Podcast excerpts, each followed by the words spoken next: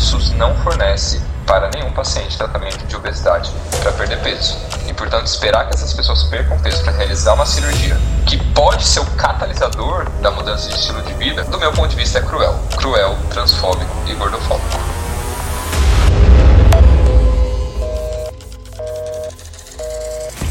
Meu nome é Júlio Américo, eu sou endocrinologista formado pela USP. Eu sou Ailton Pinambá, uma travesti preta gorda e periférica. Meu nome é Isis Góes, eu sou nutricionista né, com aperfeiçoamento ambulatorial em nutrição e saúde coletiva. Eu sou natural de Ubatuba e sou uma mulher trans.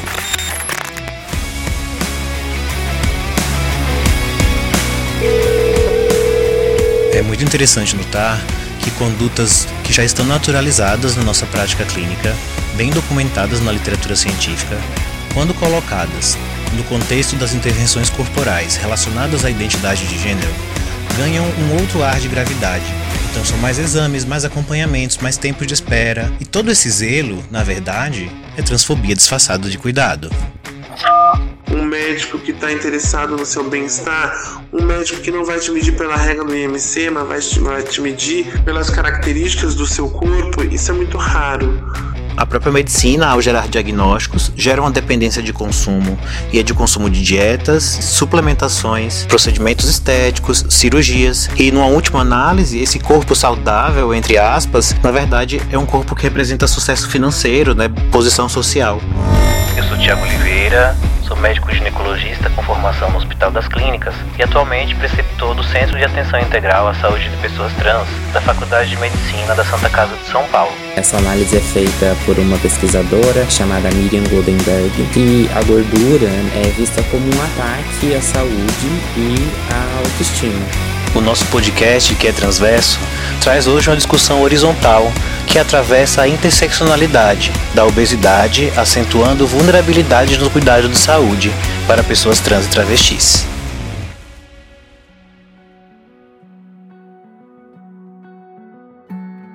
Falar sobre a obesidade enquanto instrumento de violência para os sistemas de saúde ainda mais quando acentua outras vulnerabilidades, no caso da identidade de gênero, que a gente vai aprofundar um pouco mais. É um tema difícil porque para quem já viveu essas violências, é, falar sobre às vezes é um pouco revivê-las. Para quem é da área da saúde, não existe muito consenso na abordagem, né? E existe um mercado de padrões estéticos e que boa parte das nossas especialidades, né, subespecialidades, então a nutrição, nutrologia, a endócrino muitas vezes, envereda para essa maneira de enxergar a saúde, entre mil aspas, que torna uma busca incessante que atravessa o consumo, né? Então, difícil a gente questionar toda essa necessidade de consumo e entender que saúde não é exatamente essa imagem de magreza ou de todo esse conjunto estético que é vendido. Então, eu queria começar contigo, eu queria que te agradecer porque você me fez enxergar de certa forma também um pouco é, a existência desse lugar de, de, de, vulnerabilidade que não faz parte da minha realidade, mas que aí eu comecei também a enxergar como em outras áreas, em outros momentos, em outras atuações minhas, profissionais, eu podia agir para não reproduzir esse tipo de violência. Me mostrou com gratidão que é possível não agir dessa forma. Então queria que você contasse pra gente um pouco como é a sua relação com os serviços de saúde e de que maneira a, o peso corporal pode ter influenciado ou te colocado numa situação de maior suscetibilidade, uma abordagem mais agressiva, violenta e preconceituosa. Bom, a minha relação é, com os serviços de saúde é uma relação de muita violência. Eu tenho uma leitura do, do sistema de saúde em geral, não só do SUS, mas da saúde particular também, que eu já fiz uso que é um ambiente muito violento. Eu acredito que para quase todas as pessoas, é, mas principalmente quando você é um corpo dissidente, né? E, e voltado especificamente para gordofobia, eu acho que esse espaço é extremamente gordofóbico. E eu tenho experiências de gordofobia até mesmo antes de saber o que era gordofobia. Já começa ali no nascimento, no meu nascimento, né? A gravidez da minha mãe foi uma gravidez de risco e muito esperada. Minha mãe fez 5 anos de tratamento, um sobrepeso de 30 quilos. Eu nasci de 8 meses e nasci com quase 5 quilos. Então já nasci uma criança grande. E dentro desse espectro gordofóbico, uma criança gorda, né? Uma criança acima de um peso esperado, enfim. Até mesmo para uma criança que nasceu de oito meses, né? Prematura. É, a minha mãe conta que, por exemplo, no parto ela teve que fazer cesárea, o médico subiu na barriga dela, teve que sentar, ela, ela é, uma costela dela foi solta. Então, acho que os relatos de gordofobia estão para além. É, sobre isso, fazendo uma observação rápida, eu é, muitos colegas devem ficar, não, não, isso não deve ter sido bem assim, foi um exagero. Gente, não é exagero. Ainda mais se falando de um parto que foi há 30 anos atrás, eu imagino já várias coisas relacionadas a isso, assim. Um diabetes gestacional que sua mãe possa ter tido e que não é culpa dela, né? Produção de hormônio lactogênio placentário excessiva, que provavelmente foi subdiagnosticado como até hoje é, por isso não teve aí esse acompanhamento, é, um, um distúrbio da placenta e da absorção de glicose por causa desse hormônio, e que isso por si só implica em uma maior chance de que você tenha dificuldade de absorver glicose e desenvolva uma facilidade maior de acumular gordura corporal, que também não é culpa sua. Então, algo que a raiz está lá atrás, num subdiagnóstico, quer dizer, numa falha assistencial de não detectar esse diabetes e por isso é, ter chegado a esse ponto do, do crescimento intrauterino, hoje se volta contra você no sentido da gordofobia enquanto manifestação de uma responsabilização pelo peso corporal. Enquanto uma criança que teve alguns problemas por ser uma criança grande, de estrutura óssea grande, então eu tive problemas com, com crescimento, né? Então eu tive a dor do crescimento. E tudo que eu tinha era relacionado a ser uma criança gorda. Então, desde muito cedo eu me lembro dessa luta contra a balança, principalmente porque minha mãe acreditava que eu tinha que emagrecer. Para vocês terem uma ideia, minha mãe, por exemplo, parou de cozinhar quando eu tinha 6 anos de idade dentro de casa, porque o médico colocou na cabeça dela de que ela era responsável por eu estar engordando. Então acho que o serviço, né, a minha relação com a saúde, inclusive até hoje está nesse lugar da violência. Todas as vezes que eu vou nos hospitais fazer qualquer coisa, tudo é relacionado à questão de sobrepeso, a ser uma pessoa gorda. Então a minha relação com os serviços de saúde são relações extremamente violentas. Para vocês terem uma ideia, eu tive apendicite quando eu tinha 15 anos e não se tinha uma máquina dentro daquele hospital que fizesse, por exemplo, uma tomografia. Eles estavam cogitando me transferir para um outro lugar. Isso eu estou falando de uma pessoa que nem é uma pessoa gorda maior, né? Eu hoje, por exemplo, tenho 130 quilos. Então, nessa época eu tinha menos, acho que eu tinha 120 alguma coisa mas não tinha uma máquina que me, me, me atendesse naquele momento. Essa é a minha relação com serviços de saúde. É, você contando sobre isso faz eu pensar que hoje eu trabalho, por exemplo, com uma maca que suporta até 120 quilos, né? E eu penso, por que que estabeleceram esse peso? Se existem pessoas que pesam mais que isso, não necessariamente está relacionado a uma questão de saúde, né? Porque a pessoa pode ser alta, né? Tem uma estrutura mais larga, como você falou, e mesmo que esse peso represente, por exemplo, um índice de massa corporal maior do que aquela faixa que a gente considera adequada, de novo, nem sempre isso vai representar uma questão de saúde diante de todas as outras que podem se sobrepor a isso, né? E enquanto isso não é um sinal de manifestação de uma síndrome metabólica ou de outras coisas. Mas é, pensando assim nesse contexto então, né, da abordagem da saúde, queria que a Isis falasse um pouco. É, primeiro, obrigado Isis por participar, se impor e questionar essas coisas. Sempre que a gente conversa, você tem opiniões muito críticas e políticas sobre a maneira que se aborda essa saúde nutricional.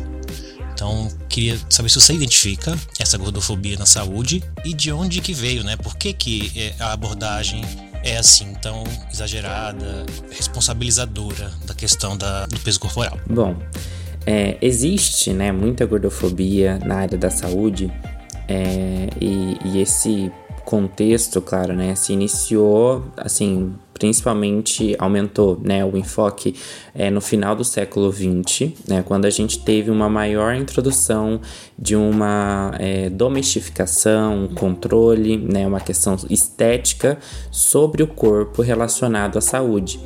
Isso, né, também surgiu em conjunto, né, diversas cirurgias pensando na eliminação de gordura, como a lipoaspiração, é, e isso foi ganhando bastante espaço, né, dentre médicos, né, principalmente burgueses, que se organizavam dessa forma, né? Essa análise é feita por uma pesquisadora é, chamada Miriam Goldenberg e ela tem um artigo muito bacana sobre todas essas questões. E ela fala que a gordura, né, hoje, na, para a sociedade, né? Claro, essa análise é mais do Brasil, como ela fez, é vista como um ataque à saúde e à autoestima. Então, é, de todas as formas, né, todas as áreas da saúde se contradizem ou se corroboram, enfim, em qual, seria o melhor método para eliminar essa gordura ou para ter um corpo bonito, esbelto, entre aspas, né, saudável. Uh, e, e acaba prejudicando muito, né, toda uma questão de realmente uma busca pela saúde. É, né, acho importante também dizer que a gordofobia, né, ela não está só associada a essa questão estética, né? Um, na saúde a gente vê diversas questões de marginalização do, de corpos gordos ou também né, pessoas que vivem com obesidade. E é uma questão dificultosa assim, né, de exclusão mesmo e que perpassa um, uma negligência, né, com os cuidados de saúde das pessoas gordas, é, com falta de equipamentos ou mau atendimento ou né, não realização de exames específicos, porque a pessoa que está atendendo não acredita que ela só está com aqueles problemas de saúde por ser uma pessoa gorda ou por ter obesidade. Então é bastante complexo, né, essa questão. Além disso, né, a gente tem poucos guidelines ou poucas né, diretrizes que pensam né, um, um, cuidado mais individualizado no quesito da obesidade e a maioria delas, né, acabam apontando para uma questão muito de ah, vamos perder peso e é isso.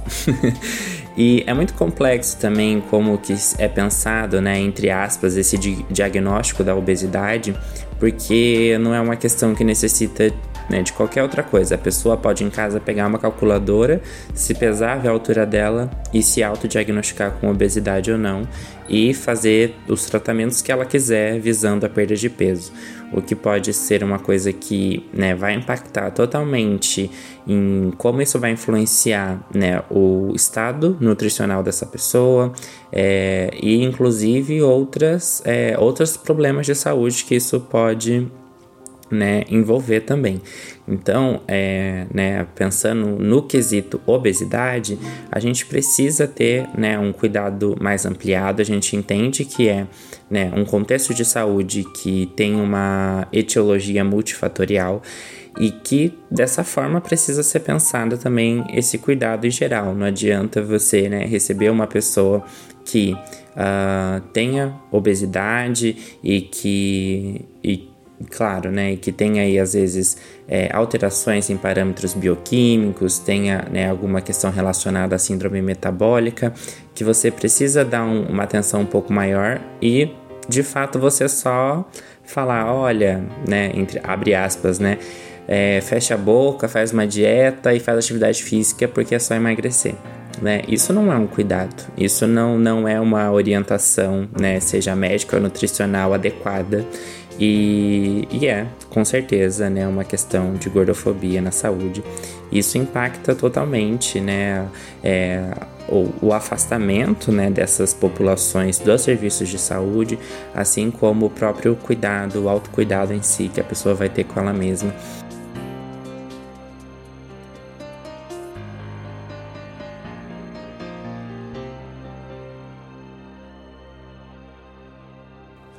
Queria agora trazer a discussão para uma realidade que eu vivencio no atendimento de pessoas trans, que é enxergar junto com essas pessoas dificuldades de acesso aos cuidados de saúde gerais, né, no sentido de acessar o sistema de saúde em busca de cuidados e também os específicos, né? Então, por exemplo, no caso das cirurgias, em que a gente ainda segue uma portaria que é de 2013, que está sendo atualizada, ainda bem, mas que era baseada em um diagnóstico que já não existe mais e que para chegar a esse diagnóstico era necessário dois anos de acompanhamento até que o médico psiquiatra definisse se a pessoa de fato é trans para poder autorizar e por isso a necessidade dos laudos uma cirurgia. É, não satisfeitos com essas barreiras que a gente já criou, então a gente tem poucos serviços que fazem a cirurgia, poucas vagas. É, essas poucas vagas precisam seguir esses critérios todos, né, de acompanhamento por tanto tempo, laudos de XYZ. E a gente impôs um novo critério que é o IMC de 27 para as pessoas transmasculinas que querem fazer a cirurgia das mamas. E aí, nesse contexto, eu tento compreender que IMC 27 não significa obesidade, eu acho que em nenhum critério, não aumenta risco cirúrgico, não aumenta complicações de cirurgias de mama. A gente tem poucos dados relacionados à população trans especificamente, por exemplo, de estudos retrospectivos de um grande número de cirurgias e correlacionando especificamente complicações cirúrgicas ao IMC, dos dados que a gente tem com cirurgias similares né, em pessoas cis, como mamoplastia redutora uh, ou a reconstrução em pacientes oncológicos, e a gente também não encontrou essa correlação. E aí, o que é que isso gera? Né? Um problema de saúde pública, sendo bem sucinto.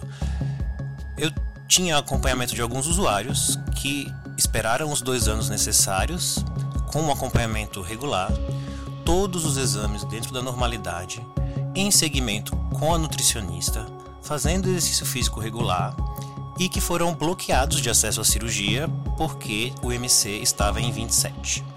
Não surpresa, eu começo a receber pedidos desses usuários, né? Então, é, doutor, será que não dá para prescrever alguma coisa, alguma fórmula para eu emagrecer? É, será que não seria adequado eu tomar é, remédio para poder conseguir emagrecer? E aí vai, claro, né? Inibidores de apetite, diuréticos, dietas restritivas. Ah, eu tô fazendo jejum intermitente, aí eu tô fazendo. É, não tô comendo carboidrato. Então, assim, se eu não consigo dar o acesso à cirurgia, nem justificar e nem oferecer um tratamento para o que eu estou julgando como obesidade, já que o SUS não oferece, eu estou gerando um problema de saúde pública, porque aí eu estou empurrando esse usuário para o autocuidado, de novo, a gente fazendo isso com a população trans, e para um autocuidado inadequado, que vai gerar uma saúde nutricional inadequada pelas dietas restritivas e pelo uso de medicações como diuréticos. Então a pessoa vai atingir esse MC de 27 em uma situação de saúde que talvez não seja muito adequada para a cicatrização, por exemplo, com as deficiências nutricionais. Então eu não tenho exatamente um argumento para dizer, para explicar para o paciente que eu estou seguindo que ele não pode fazer a cirurgia porque ele vê na frente dele milhares de pessoas operando diversas cirurgias com MC muito maior que esse. Aquele MC de 27 não representava nenhum risco cardiovascular, porque não havia nenhum outro risco associado, e também esse MC não representava, não representa, o que implicaria em complicações cirúrgicas, como uma mama muito volumosa ou uma distribuição de gordura ali localizada no sítio cirúrgico. Então, se a testosterona facilitou o desenvolvimento dessa massa muscular, que é mais pesada, e com isso levou um MC maior que 27, e às vezes o IMC só está 27 por causa da mama. Então, a retirada da mama resolve a questão. Então a gente está criando é, novas barreiras, né? mais uma vez empurrando o usuário para autocuidado sem supervisão, porque tudo que há de supervisão já está sendo oferecida.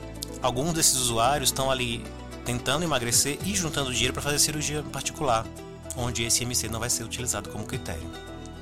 Daí também se o argumento é prevenir complicações como infecção do sítio cirúrgico, decência, que podem piorar o aspecto cicatricial final, eu me pergunto se não é direito também desse usuário decidir se ele quer priorizar o emagrecimento, que não tem indicação de acontecer com MC de 27, ou se ele prefere operar e se a cicatriz não ficar da maneira melhor que poderia, talvez ele mesmo decidir sobre o peso disso em relação a permanecer com as mamas. Isso chama autonomia, né? As pessoas trans têm o direito de decidir sobre o próprio corpo nesse sentido talvez a cicatrização não seja no melhor contexto possível. Mas mesmo assim, eu não achei isso da, da literatura, tá? Que fique bem claro. Do que se o seu MC estivesse abaixo de 27. Então eu, eu encontrei até alguns artigos correlacionando o IMC com resultados cirúrgicos e resultados cirúrgicos em cirurgias para pessoas trans e especificamente a cirurgia das mamas para pessoas transmasculinas. Não são artigos brasileiros, mas estão aí. Eu vou deixar o link desses artigos, tentar deixar na descrição e também o arquivo disponível para quem está cadastrado lá na plataforma. Bom, eu tenho tido sempre o cuidado de buscar, é, ao abordar qualquer tema, pessoas que tenham uma formação ou uma vivência sobre aquele assunto para que a gente possa abranger todos os aspectos que o envolvam, né? Então eu também convidei os cirurgiões que fazem o procedimento para participar aqui da discussão, né? Quem eu tinha contato, uh, mas não tive sucesso nesse convite. Mas a gente, na verdade, é, a gente está falando de que os, os usuários não estão conseguindo acessar os cirurgiões e as cirurgias por causa de um critério clínico que precisa ser estabelecido e que muitas vezes a gente é forçado a intervir nesse aspecto clínico para poder conseguir ter esse acesso. Então eu convido alguém com uma formação específica é, e aprofundada em endocrinologia é, para falar sobre a obesidade ou sobre o índice de massa corporal utilizado como critério de obesidade ou de risco cirúrgico e sobre as ferramentas né, que a gente tem para uma abordagem nesse caso né, se faz sentido abordar esse peso quando o MC tem 27 e de que maneira isso pode ser feito, todo o suporte oferecido e aí qual é o próximo passo.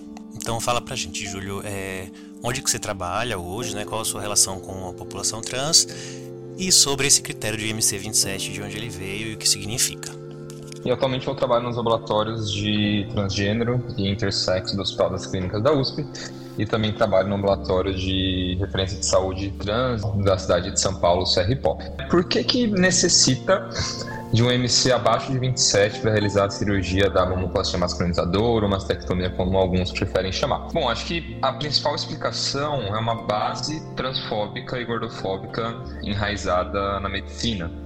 É, eu vou explicar por quê. Primeiro, sobre a transfobia, quando a gente para para pensar, existem diversas outras cirurgias é, em termos considerados estéticos, a gente sabe que obviamente a mamoplastia masculinizadora não é algo estético per se, mas é, um exemplo que eu sempre venho à mente é a mamoplastia reconstrutora depois de câncer de mamas em mulheres, sejam elas cis, sejam elas trans. Uma cirurgia de extrema importância que felizmente não tem esse limitador do IMC abaixo de 27.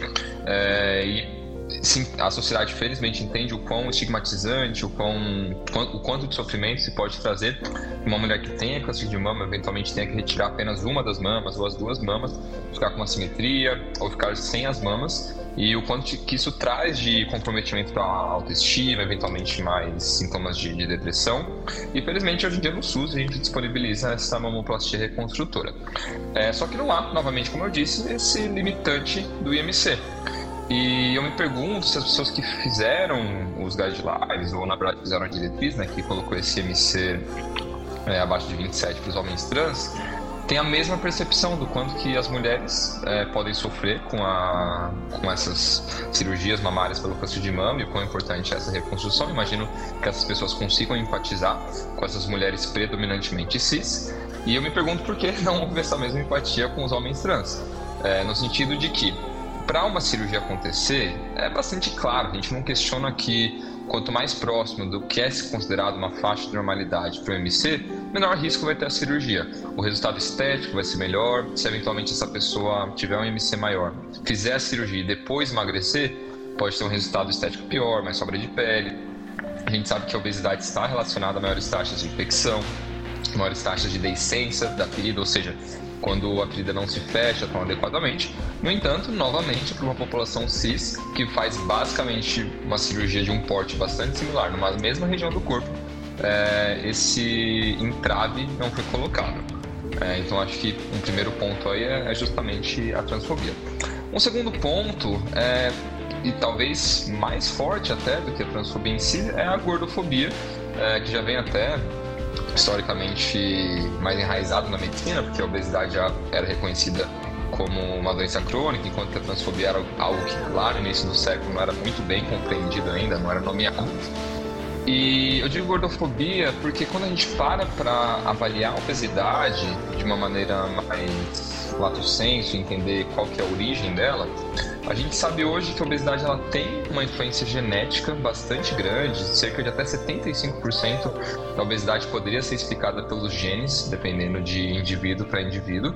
Ela tem uma carga ambiental, do quanto o ambiente vai influenciar é, naquela pessoa, e, gente, e eu insisto em firmar a obesidade como uma doença crônica, não para estigmatizar alguém como doente, porque muitas pessoas têm doenças como miopia, precisam usar óculos ou asma, e ninguém é estigmatizado por conta disso. Acho que a gente precisa combater o preconceito e não nomear algo como uma doença, mas acho muito importante é, entender a obesidade como uma doença crônica para tirar qualquer responsabilidade que se possa colocar sobre o indivíduo que ganhou peso e desenvolveu obesidade é, a culpa que a sociedade gordofóbica coloca nessas pessoas. Quando a gente entende a fisiopatologia, ou seja, como que a doença se desenvolve, é, a gente entende que não, não é escolha de nenhum indivíduo ganhar peso e muito menos perder. É, a gente sabe que as pessoas que conseguem manter um peso dentro de, novamente, entre aspas, o que é considerado normal, é, de MC não é um, mérito ou um esforço que essas pessoas fazem, é, é, é, simplesmente uma região cerebral que a gente chama hipotálamo, que regula a nossa fome que está regulada. E estando regulada, essa pessoa consegue, com menos calorias, se manter satisfeitas e não buscar mais calorias e, consequentemente, é, não ganhar peso. Isso sendo basicamente a fisiopatologia, a origem mais comum da doença obesidade. É, Júlio, eu entendo super a ideia de tirar a responsabilidade né, da pessoa por um problema do qual ela é vítima, né, no caso a violência gordofóbica, ao atribuir né, essa questão da doença pelos riscos que podem implicar a longo prazo em alguns aspectos. Só que me preocupa também porque a gente acaba perdendo muito o limiar, porque ao dizer doença a gente atribui algo negativo, né? E aí a gente perde o limiar entre o que é saúde e o que é esse padrão estético que é vendido por uma indústria que é enorme ao ponto de tangenciar a medicina, né? E tornar a medicina também uma, uma vendedora desse produto que é o corpo saudável ou o corpo bonito, né? Então aí entra até nesse aspecto. Então a beleza se confunde com a, com, a saúde, que se confunde com a magreza. Junto disso carrega um marketing grande é, de uma série de produtos que são é, a partir daí vendidos e tornados uma necessidade populacional. Porque muitas vezes a gente está falando né, da, de um peso é, acima dessa faixa que a gente propôs em uma pessoa sem nenhum outro risco cardiovascular, por exemplo, então a pessoa que está criticando ali o meu sobrepeso, minha obesidade, como um risco para minha saúde, olha lá, descuidado, tá arriscando a vida com esse peso todo, come demais. E essa pessoa tá falando isso, fuma dois maços de cigarro por dia, sabe? Então, a gente às vezes tem que pesar se de fato aquela questão representa um problema importante para aquela pessoa, diante de toda a história, né? E toda a composição desse risco cardiovascular. E se a pessoa quer também, né? Porque a pessoa pode não querer, como pode não querer parar de fumar, pode querer não emagrecer. Um segundo ponto é o ambiente. Então, a indústria alimentícia com muitos ultraprocessados, dificuldade de conseguir se conseguir comprar e acessar alimentos mais naturais, alimentos in natura, é, mais orgânicos. Tudo isso faz com que uma população mais vulnerabilizada, e certamente a população trans é mais vulnerabilizada, tenha acesso a uma alimentação que é tida como saudável. E essa dificuldade, essa exposição a alimentos mais ultraprocessados, mais embalados, faz com que a prevalência da obesidade também aumente e aumente nessa população. É, então, quanto mais vulnerabilizada é uma população, tanto economicamente, quanto em termos de gênero, quanto em termos de sexualidade, maior vai ser o risco dessa população desenvolver doenças crônicas, inclusive, dentre elas é, a obesidade. E, e, novamente, até fazendo uma correlação com o câncer de mama, o câncer de mama é uma doença crônica também, é, que hoje, felizmente, alguns casos que podem desenvolver metástases, a gente consegue ofertar um tratamento que a pessoa, a pessoa consiga viver até décadas com a doença.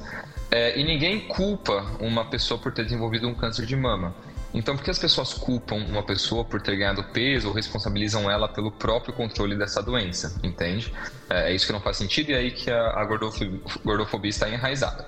Entendendo então que é uma doença crônica, o tratamento ele tem que ser multifatorial e envolver múltiplas áreas da saúde, tanto nutrição, educadores físicos, médicos, eventualmente clínicos, eventualmente cirurgiões, porque é uma doença que precisa ser trabalhada em diversos aspectos, diversos pontos de, de vista para a gente conseguir um, um controle mais adequado.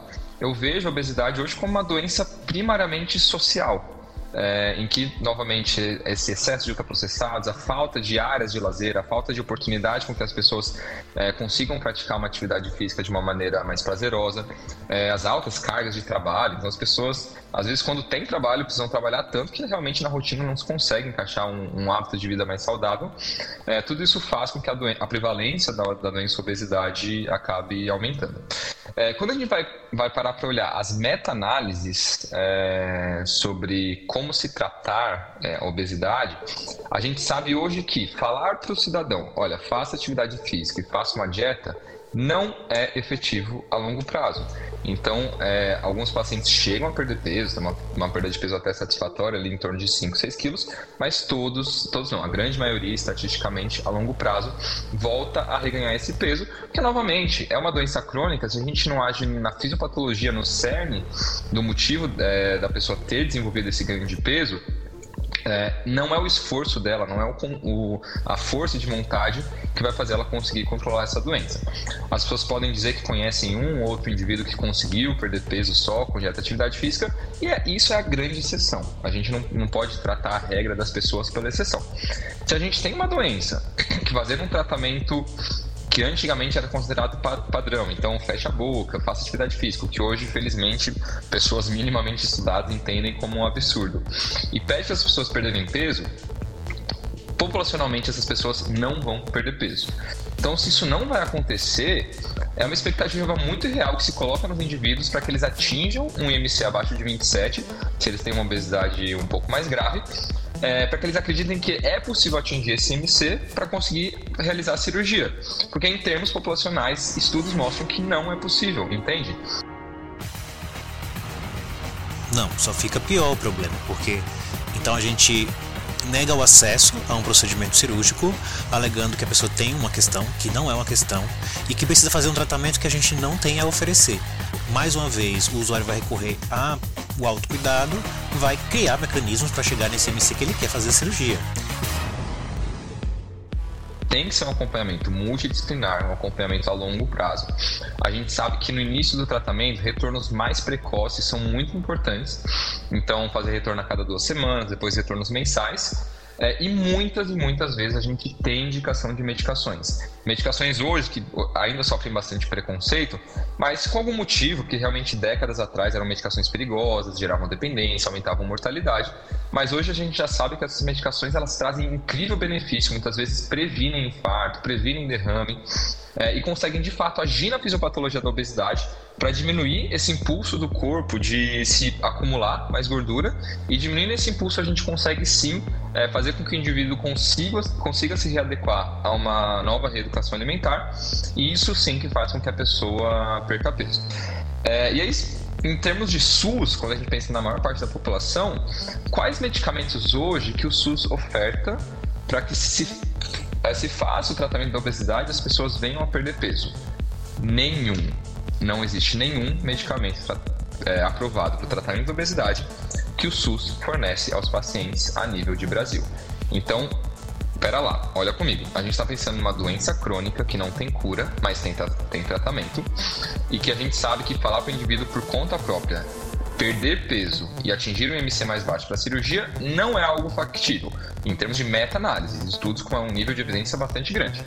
E eu estou te falando para vocês que a gente precisa de um tratamento é, a longo prazo, com consultas mais curtas no início do tratamento, que muitas vezes precisa de uma equipe multidisciplinar, nutricionista, educador físico, médico, e precisa, na em boa parte dos casos, de medicações que façam assistência desses pacientes na perda de peso.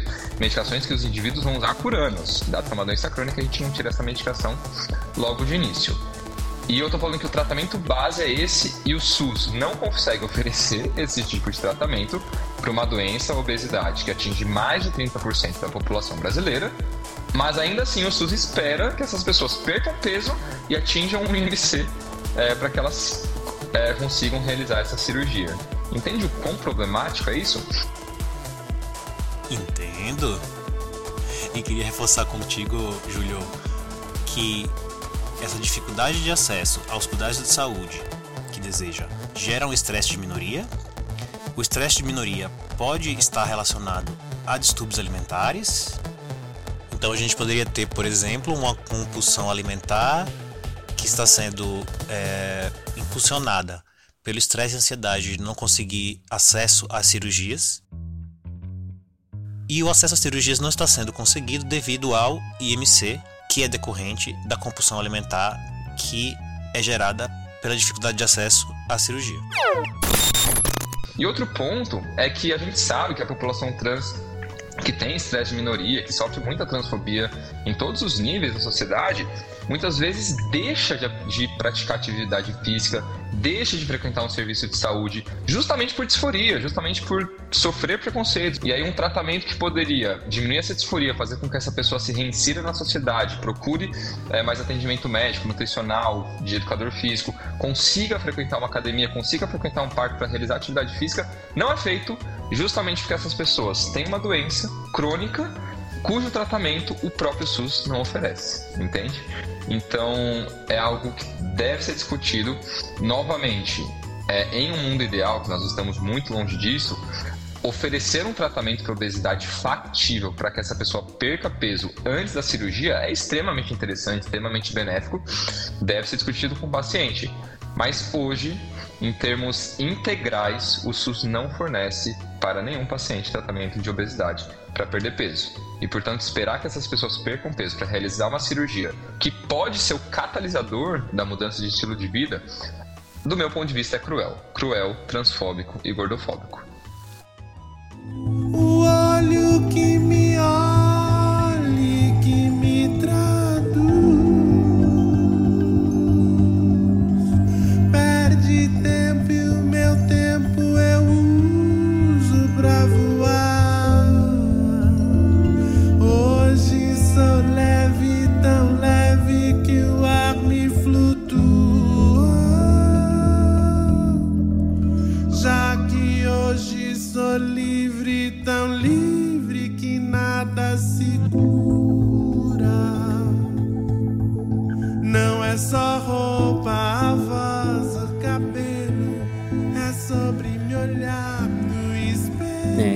A gente tem alguns serviços, alguns acordos em geral e com em órgãos de saúde que para né, solicitarem aí né, o que as pessoas intitulam mastectomia ou mamoplastia masculinizadora para homens trans e pessoas trans masculinas, perpassa esse critério de IMC e que já teve critérios diferentes assim nesse sentido. Então já pensaram um critério de né, dentro da eutrofia, né, até 25 quilos por metro quadrado, né, hoje em dia alguns pensam 27 quilos por metro quadrados, e em outros lugares, né, particulares, não se atrelam muito a essa questão do IMC, né, então é uma coisa que a gente precisa discutir nesse sentido.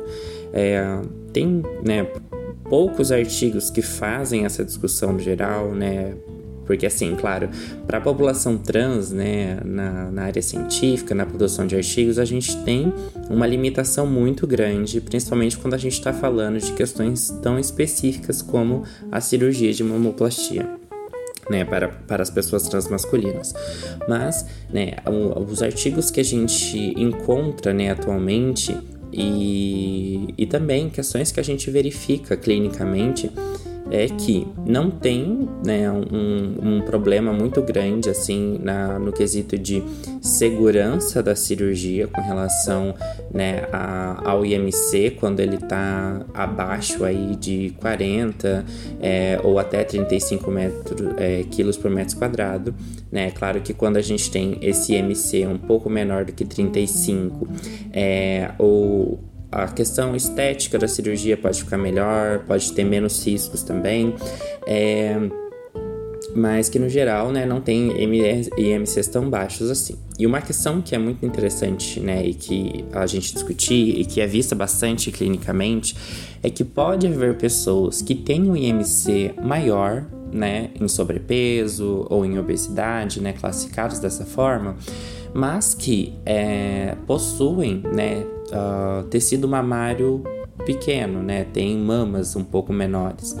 É, e aí, realmente, isso não traria um efeito tão assim, grave nesse sentido, pensando né, assim, esteticamente na cirurgia. É, assim como é, né, pensar a composição corporal dessa pessoa, né? Eu acredito que para fazer uma melhor avaliação pré-cirúrgica nesse sentido, né, falando assim do ponto de vista né, mais nutricional e pensando em questões cirúrgicas, mas claro, não sou né, cirurgiã, é, seria interessante né, uh, um, uma avaliação que envolvesse aí é, né, uma avaliação muito mais específica da composição corporal, seja por bipedância, por densitometria óssea. É, seria interessante a gente ter alguns exames específicos, né, para ver marcadores inflamatórios, né, uh, ah, para entender melhor qual que é essa composição corporal, como isso está impactando no metabolismo como um todo e quais seriam né, os maiores riscos para cirurgia nesse sentido.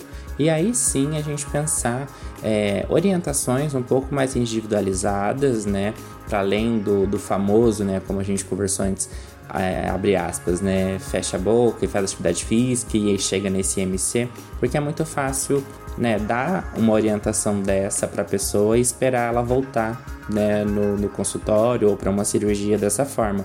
Mas a gente sabe que, né, o ganho de peso, a, um estado nutricional, ele é envolto por diversas questões, questões sociais, questões de trabalho, questões alimentares, é, o meio, né, ambiente, o meio social onde a pessoa vive. Então, né, é muito complicado a gente pensar orientações dessa forma. Além disso, a gente tem né, alguns artigos também uh, que pensam o cuidado nutricional aí, né, uh, para pessoas trans.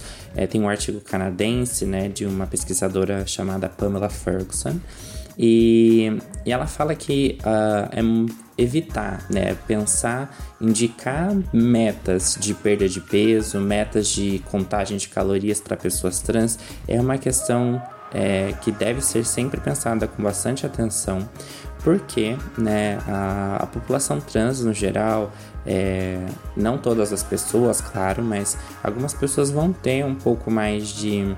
É, desconforto com a questão da imagem corporal, e isso acaba perpassando as questões de peso também.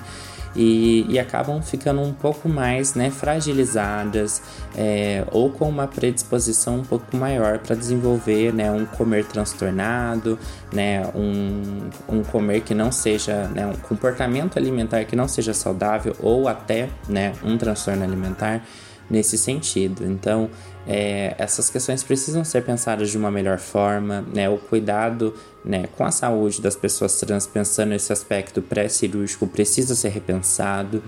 E a gente não tem um panorama né, muito é, específico né, hoje em dia. Então, é uma questão que ainda está sendo discutida, é uma questão que precisa né, ser discutida em vários âmbitos né, da saúde, em comitês, em comissões, com movimento social, com né, cirurgiões também que fazem a cirurgia, que sejam especialistas, outras pessoas para fazer é, profissionais da saúde para fazer essa discussão e aí a gente ter né, um panorama um pouco melhor de como entender toda essa questão. Pra sobreviver, meu canto que me dá o ar. E enquanto eu respirar, farei meu canto. Não canto só pra celebrar. Aí eu, eu queria que, para terminar, a gente falou muito é, de um lugar de eu acho que o que eu faço vai ter tal impacto. Eu vejo que o que eu digo vai ter tal impacto. E eu queria que você falasse um pouco qual é o impacto que você sentiu das abordagens gordofóbicas no sistema de saúde. Eu acredito que até mesmo com a relação com a alimentação, porque não há uma busca por uma alimentação saudável desde quando criança, mas uma busca por esse emagrecimento que nunca chegou e que hoje eu não tenho mais essa vontade. Mas por muitos anos eu deixei de me cuidar. Antes de começar é, o meu, o meu tratamento de hormonização, por exemplo, entrei na fila na época que eu tinha convênio, né? Para fazer cirurgia bariátrica duas vezes e não fiz a cirurgia. E ainda bem que não fiz. Mas a gordofobia impacta diretamente o meu cuidado com a minha saúde é, ela faz com que eu seja negligente, ela faz com que eu sinta receio de ir até esses espaços de saúde, né? E automaticamente ela faz com que eu não me cuide. Eu demorei muitos anos para descobrir que eu era diabética, por exemplo, é, e para iniciar o tratamento. Inclusive hoje tenho dificuldade de dar continuidade Porque é isso, todo esse cuidado tá em torno desse emagrecimento. A última vez que eu fui na endocrinologista, ela começa o papo já falando sobre o emagrecimento, que eu precisava emagrecer, nunca tinha me visto, e eu já tinha perdido mais de 40 quilos é, depois que eu descobri a diabetes, né? Então, tudo gira em torno desse lugar e eu não quero esse lugar. Hoje, após a minha transição, que é a virada de chave para a aceitação do meu corpo enquanto um corpo preto, enquanto um corpo gordo, eu me acho bonita enquanto uma pessoa gorda, enquanto uma travesti preta e gorda. Eu falo que a transição né, de gênero ela é a grande virada de chave, inclusive nesse cuidado. Apesar de eu ainda achar que a gordofobia atinge um, um cuidado mais contínuo, o fato de ter iniciado meu processo de harmonização com um médico que entendia o meu caso, que não me via nessa perspectiva de um corpo gordo que necessariamente precisava emagrecer, me fez olhar para esse sistema de saúde pública, né, porque eu iniciei meu processo no SUS, é, como uma possibilidade, né? Uma possibilidade de, para além de me hormonizar, para além de suprir essas necessidades que eu tinha ali psicológicas, né, da, da transição, de me cuidar de uma forma mais integrada. Ele tem esse olhar diferenciado para mim que eu não estou acostumada. Um médico que para e conversa com você durante uma hora, um médico que está interessado no seu bem-estar, um médico que não vai te medir pela regra do IMC, mas vai te, vai te medir pelas características do seu corpo, isso é muito raro. Né? Então isso faz também com que eu comece a olhar com a possibilidade de cuidado. Então, Sou muito grata por esse encontro, porque esse encontro faz com que eu me cuide melhor, faz com que eu acredite que há profissionais é, com uma outra perspectiva não gordofóbica, não racista e não transfóbica. No meu canto só pra